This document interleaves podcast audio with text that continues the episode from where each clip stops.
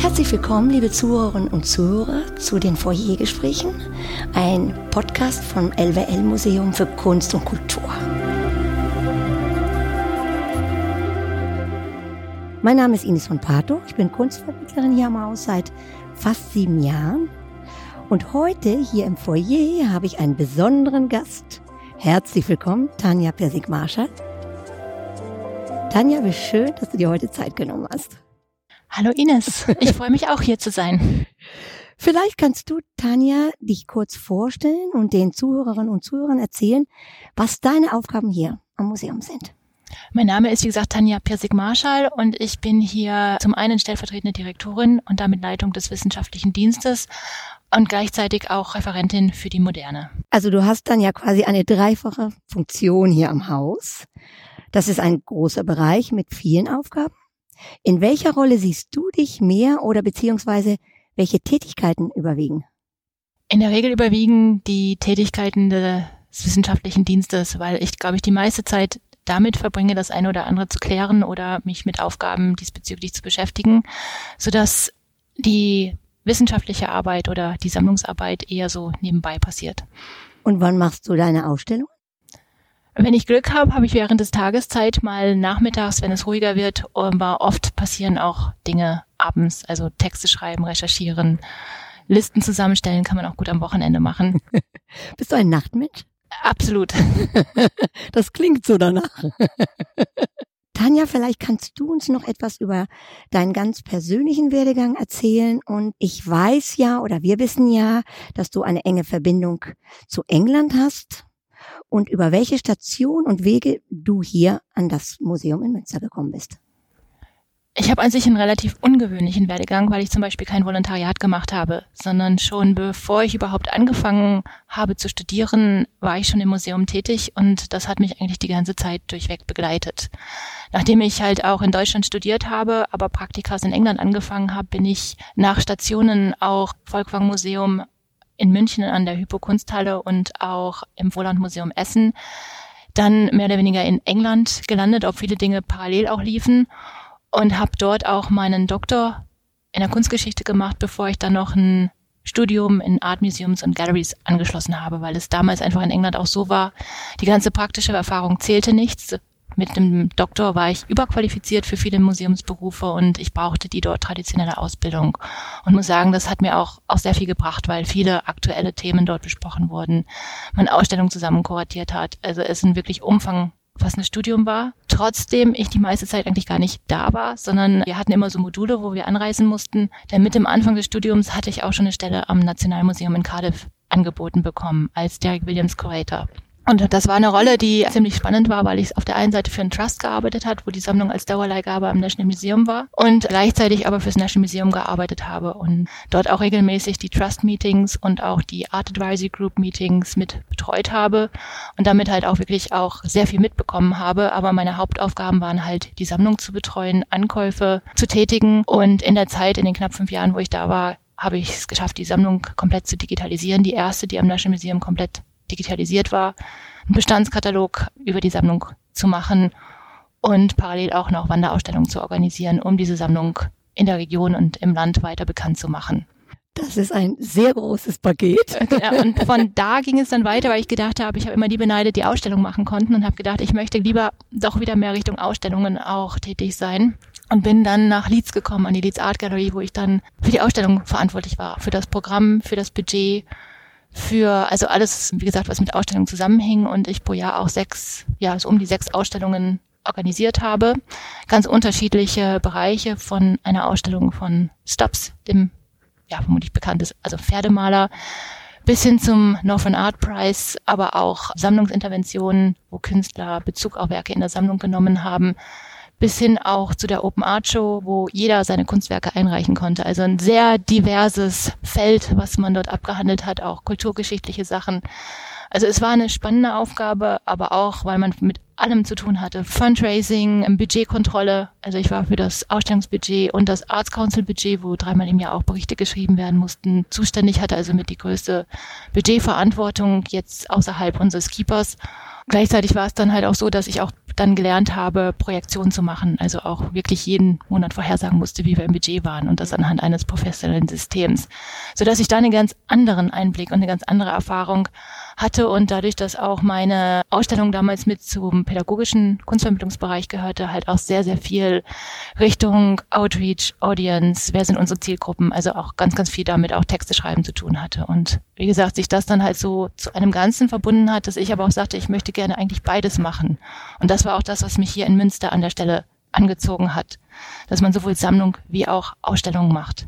Also du hast einen großen Berg von Erfahrung gesammelt und wie man so schön sagt auf Italienisch, La Rete. La Rete heißt ja das große Netzwerk.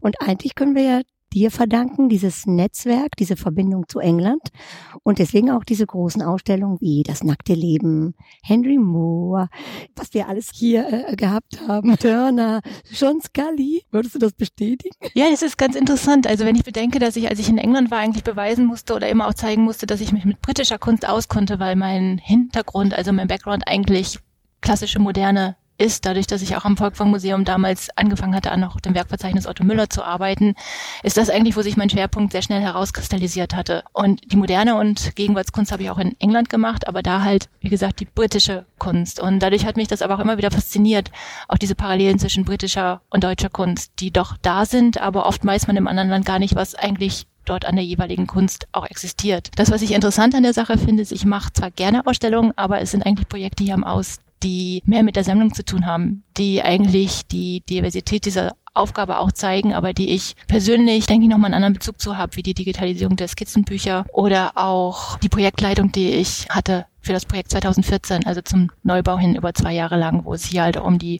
Räume, die Einrichtungen und diese ganzen Museumsbelange ging bis hin zur Provenienzforschung. Also dass Ausstellungen sicherlich einen Teil von mir definieren, aber das andere eigentlich das ist, was mir wirklich Spaß macht. Also die Moderne hast du eigentlich auch ein bisschen von England mitgenommen oder war das immer dein Gebiet, wie ich das richtig verstanden habe? Und was ich auch noch so entnehme, du hast ein großes Thema angesprochen, Diversität. Und man kann ja sagen, dass seit 2014 mit dieser neuen Architektur kann man ja auch unter dem Thema Offenheit, ne, Einblicke, Durchblicke, Ausblicke. Und würdest du sagen, dass die Museumsaufgabe dadurch sich auch sehr verändert hat und offen für diese neuen Themen sind, wie Diversität, Nachhaltigkeit, Digitalisierung? Also es fällt mir immer noch, dadurch, dass ich auch immer noch Kontakte auch durch meinen Mann nach England habe, auf, dass es Themen sind, die im angelsächsischen Raum viel weiter oder viel weiter fortgeschritten sind als auch hier im deutschen Raum. Also die Frage auch, also es sind ganz aktuelle Themen, aber wie sind sie eigentlich präsent? Wenn wir das Thema Diversität nehmen, jetzt ist Münster auch nicht eine Stadt wie zum Beispiel Leeds, wo es eine große Diversität gab. Dort ist es halt so gewesen, dass wir halt eine große asiatische Bevölkerung hatten und dafür auch Ausstellungen anbieten mussten. Das heißt, wir haben East Asian Women and Conflict, also wirklich auch Themen kuratiert und zwar regelmäßig, die auch genau diese Aspekte angesprochen haben. Das ist etwas, wo ich denke, man in Münster, wir haben hier mit Flüchtlingen zusammengearbeitet. Und das ist sicherlich einer der ganz wichtigen Themen in Deutschland, auch durch die ähm, Politik von Angela Merkel, dass wir auch da die Möglichkeit haben, Gruppen ins Museum zu ziehen und auch andere Kulturen mit zu berücksichtigen und auch neue Blickwinkel auf unsere Sammlung bekommen. Auf der anderen Seite steckt auch viel in der Sammlung, wo wir noch viel mehr hineingehen könnten. Frauen. Also wir haben überwiegend Männer oder männliche Künstler hier präsentiert.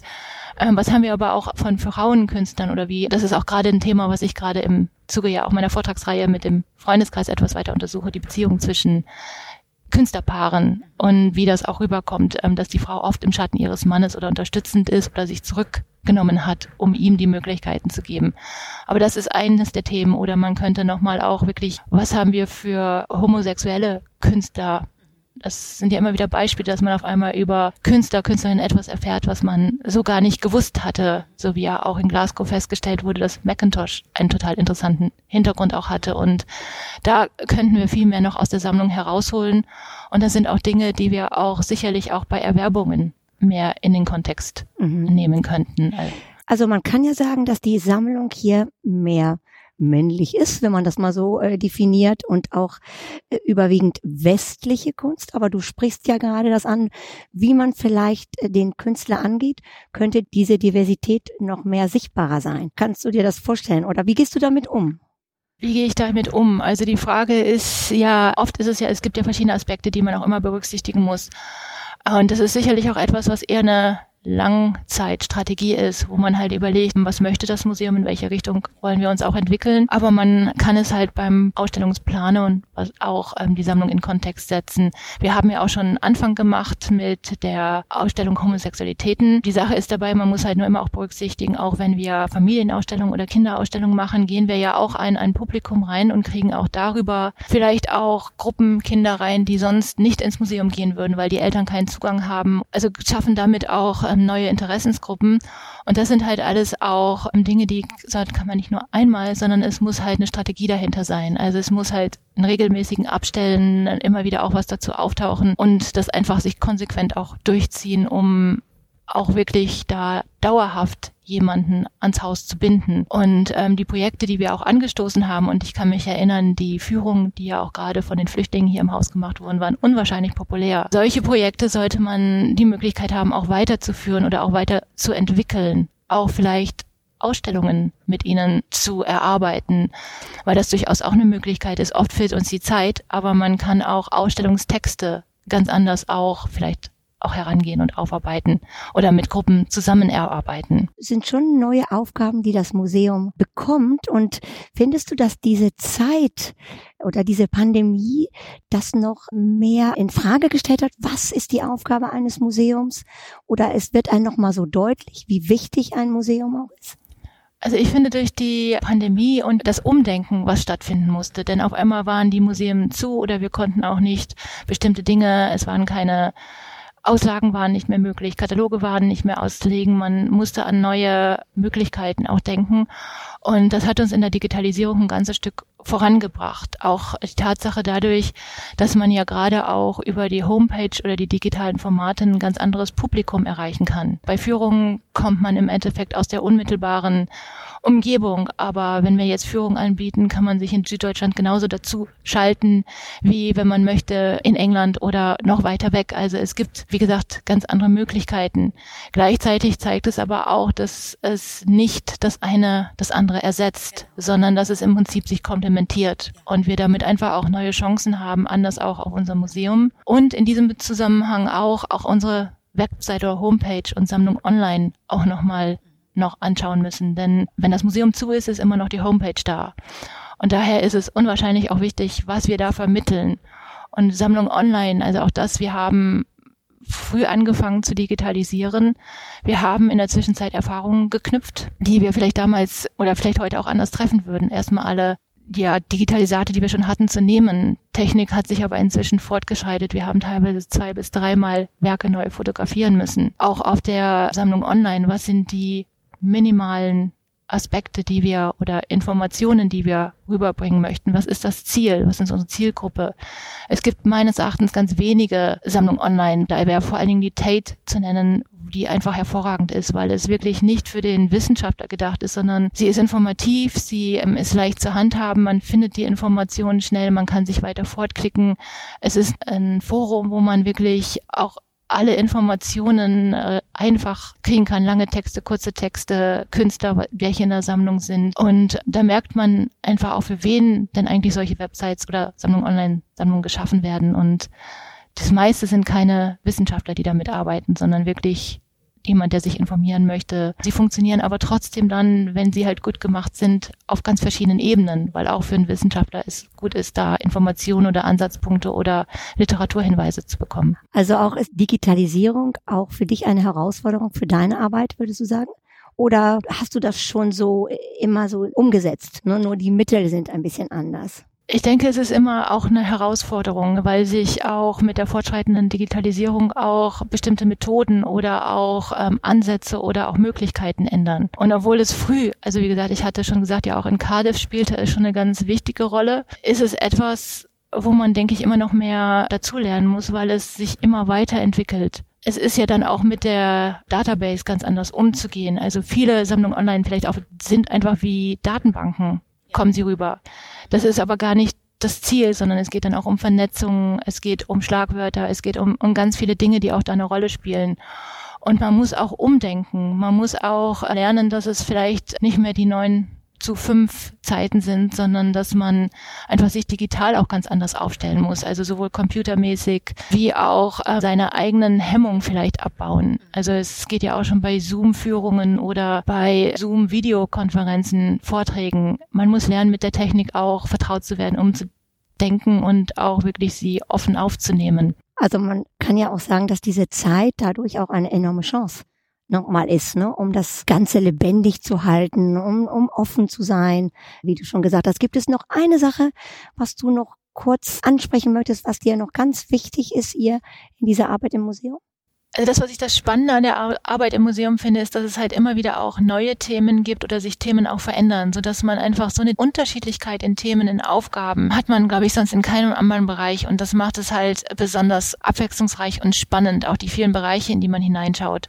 Und ein Thema, was man ja aus dem Halt halt schon lange kennt, ist halt auch die Nachhaltigkeit. Wie kann man, weil eigentlich vom Funktion her oder von der Aufgabe des Museums ist es etwas schon, was eigentlich an sich schon gegeneinander spricht.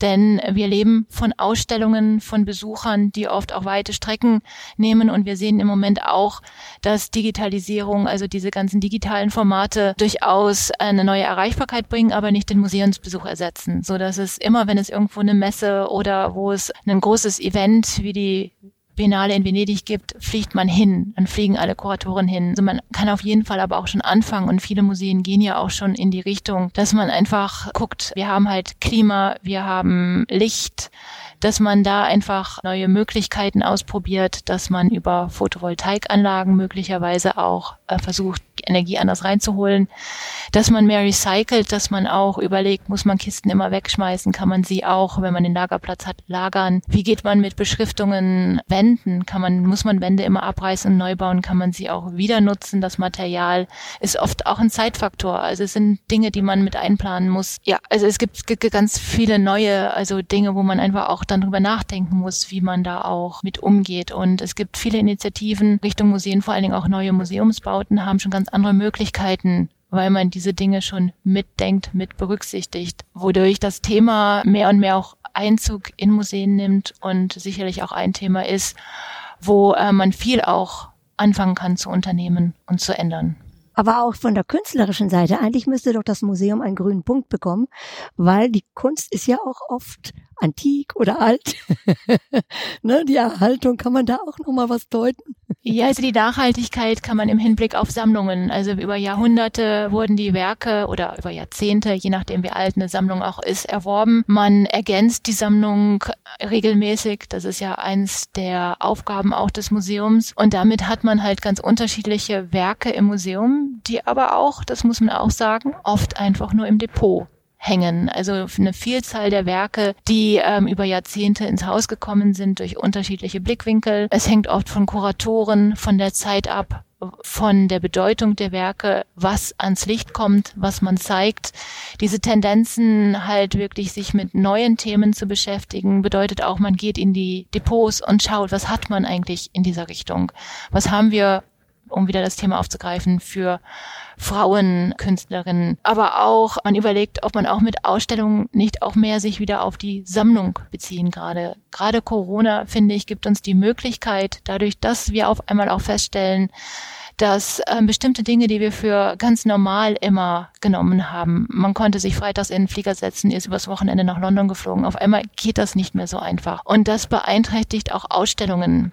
Leihgaben sind schwieriger zu bekommen. Kurierreisen sind entweder teuer oder nicht möglich, weil ähm, gerade keine Reisen erlaubt sind oder weil Kuriere nicht auf Transporten mitfahren dürfen, müssen extra Begleitwagen mit. Also man versucht, sich mit Zoom beim Protokollieren von Leihgaben zu helfen, was aber auch nicht wirklich ein Ersatz ist. Insofern haben wir ganz neue Blickwinkel auch bekommen und ähm, da macht ist es halt auch interessant zu sehen, wie kann man nicht auch wirklich aus der eigenen Sammlung arbeiten, was ja zum einen das Museum von anderen Häusern unterscheidet. Das ist ja das, was uns eigentlich spezifisch macht, weil Ausstellung kann auf der erstmal jeder machen. Und in den letzten Jahren haben ja auch viele Häuser die unterschiedlichsten Ausstellungen, auch kleine Häuser, hervorragende Ausstellungen bereitet. Aber der Sammlung zu arbeiten und sehen, was wir haben, wie wir es jetzt auch bei unserer kommenden Ausstellung machen. Ich meine, August Macker Ausstellung hat es sicherlich schon viele auch hier bei uns im Haus gegeben. Seit 57 widmet sich das Museum intensiv diesem Künstler. Und doch stellt man fest, es gibt auch Ausstellungen zu seiner Frau Elisabeth als sein Modell, wo es 2009 im August Macke Haus wirklich eine hervorragende Ausstellung gab. Und auch kann man sehen, auch anhand des Materials, was man hat und der Sammlung, dass es noch viele Aspekte gibt, die nochmal interessant werden zu beleuchten. Denn Elisabeth war seine Seelenverwandte. Sie war das Modell für seine Porträts, wo man am besten auch die ganze Entwicklungsgeschichte erkennen kann. Ähm, wirklich von den frühen Anfängen 1903 lernen sie sich kennen 1914 ähm, ähm, fällt er sehr früh im Krieg, aber in diesen elf Jahren hat er immer wieder auch Darstellungen von Elisabeth. Porträts in ganz unterschiedlichen Ansichten, Versionen bis hin zu Picassoresken Porträts geschaffen. Gleichzeitig ist sie aber auch sein Modell für seine Aktdarstellungen. Aber sie war eigentlich viel mehr, denn sie hat sich auch künstlerisch betätigt, nicht nur dadurch, dass, wie sie selbst schreibt, die Palette zur Hand genommen hat und dann in August Mackes Werken, als er gerade in Köln unterwegs war, weitergemalt. Und er war so begeistert, anscheinend so der Briefwechsel, den wir hier im Archiv haben, dass er sie fortan auch immer um ihre Meinung gefragt hat, bei jedem Zustand des Bildes oder auch sie wirklich mit in die Arbeit einbezogen hat, was sie ja sowieso schon als sein Modell Modell war, aber jetzt nochmal ein neuer Aspekt dazu gekommen. Und dadurch steckt oft in Materialien, die man hat, nochmal ganz neue Erkenntnisse und Informationen, die man einem so vielleicht gar nicht bewusst gewesen sind. Sie hat dann auch gestickt und gerade Stickereien waren etwas, was Macke auch im Hause Gerhard, also der Mutter und auch der Großmutter Köhler dann kennengelernt hat, weil man beim Sticken die reinen Farben nebeneinander setzt. Also schon sehr früh kommt er damit in Kontakt und sieht, also er bestimmt ja auch, welche Webfäden dann von den Frauen genutzt werden. Also wir haben dann dieses aktive Mitwirken, wo sie nach dem Tod von Macke auch wirklich aktiver selber wird, weil sie diese Ideen weiter umsetzt. Und gleichzeitig, was wissen wir von Macke? Sie schreibt schon ein Jahr nach seinem Tod 1915 die Erinnerungen für ihre Söhne auf, die ihren Vater Vater ja kaum kennengelernt haben und damit beeinflusst bzw. bestimmt sie auch die Rezeption des Künstlers durch ihre Erinnerungen. Heute noch immer spannend zu lesen, durch die Begegnungen. Jetzt werden im Frühjahr diesen Jahres die Tagebücher von ihr veröffentlicht. Also es sind wirklich Dinge dort drin, die eigentlich nie für den öffentlichen Gebrauch vermutlich bestimmt waren, sondern nur ein Festhalten. Aber sie war, wollte immer auch schriftstellerisch tätig werden. Sie hat Gedichte geschrieben, sie hat Märchen geschrieben, die leider nicht mehr erhalten sind. Du sprudelst voller Energie und du machst uns eigentlich Appetit auf so viel, was kommt. Da will ich nämlich jetzt hin. Das ist ja im Grunde die neue Ausstellung, die wir haben. August und Elisabeth, ne? Aus der ganz anderen Sicht. Das hat mir jetzt Spaß gemacht, was du so, so viel äh, auch von erzählst. Aber ich will sagen, das ist positiv. Alles, was wir auch kritisch betrachtet haben, entwickelt sich ja auch positiv. Und ich möchte heute mal nicht immer mit einer tragischen Prognose oder mit der Öffnung was prophezeien, sondern einfach mit einem Gedicht. Und das ist ein Gedicht von Willem Busch. Und das lautet, Obgleich die Welt ja sozusagen wohl manchmal etwas mangelhaft, wird sie doch in den nächsten Tagen vermutlich noch nicht abgeschafft. Solange Herz und Auge offen, um sich am Schönen zu erfreuen, so lange darf man freudig hoffen, wird auch die Welt vorhanden sein. Das ist ein wirklich schönes und passendes Dicht, denn gerade auch Museen können ja Mut machen. Und wir alle hoffen, dass wir ähm, nicht nur die Museen wieder öffnen, sondern uns auch alle am 28. Mai dann wieder treffen können, wenn die Ausstellung August und Elisabeth Macke eröffnen wird. Ja, das hoffe ich auch. Liebe Tanja, vielen, vielen Dank für die Einblicke in deinen Arbeitsalltag, aber auch für deine enthusiastische und freudige Art. Und ich freue mich schon auf alle Projekte, die noch kommen werden. An den Zuhörerinnen und Zuhörern sage ich Danke für das Dabeisein. Und wie immer, vergessen Sie nicht, bleiben Sie gesund.